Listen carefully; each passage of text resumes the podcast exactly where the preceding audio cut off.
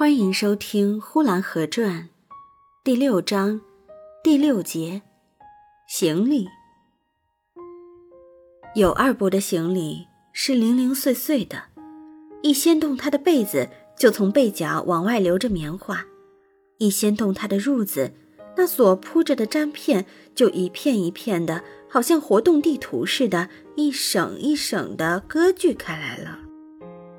有二伯的枕头。里边装的是荞麦壳，每当他一抡动的时候，那枕头就在脚上或者是在肚上露了馅儿了，哗哗的往外流着荞麦壳。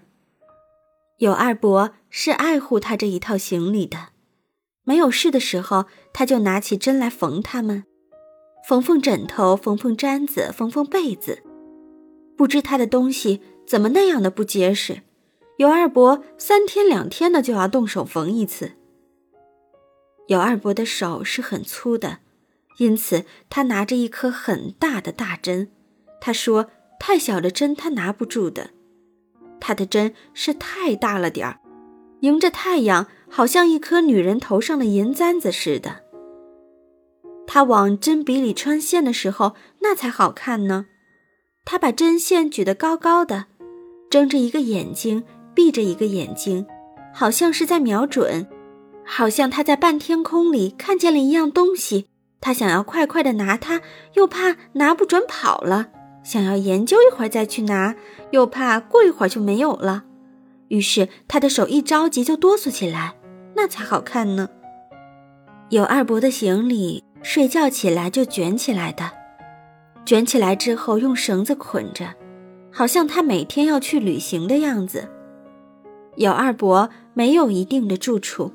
今天住在那刻刻响着房架子的粉房里，明天住在养猪的那家的小猪关的炕梢上，后天也许就和那后磨坊里的冯歪嘴子一条炕上睡了。反正他是什么地方有空，他就在什么地方睡。他的行李他自己背着，老厨子一看他背起行李，就大嚷大叫着说：“尤二爷又赶集去啦。”尤二伯也就远远的回答着他：“老王，我去赶集，你有啥烧的没有啊？”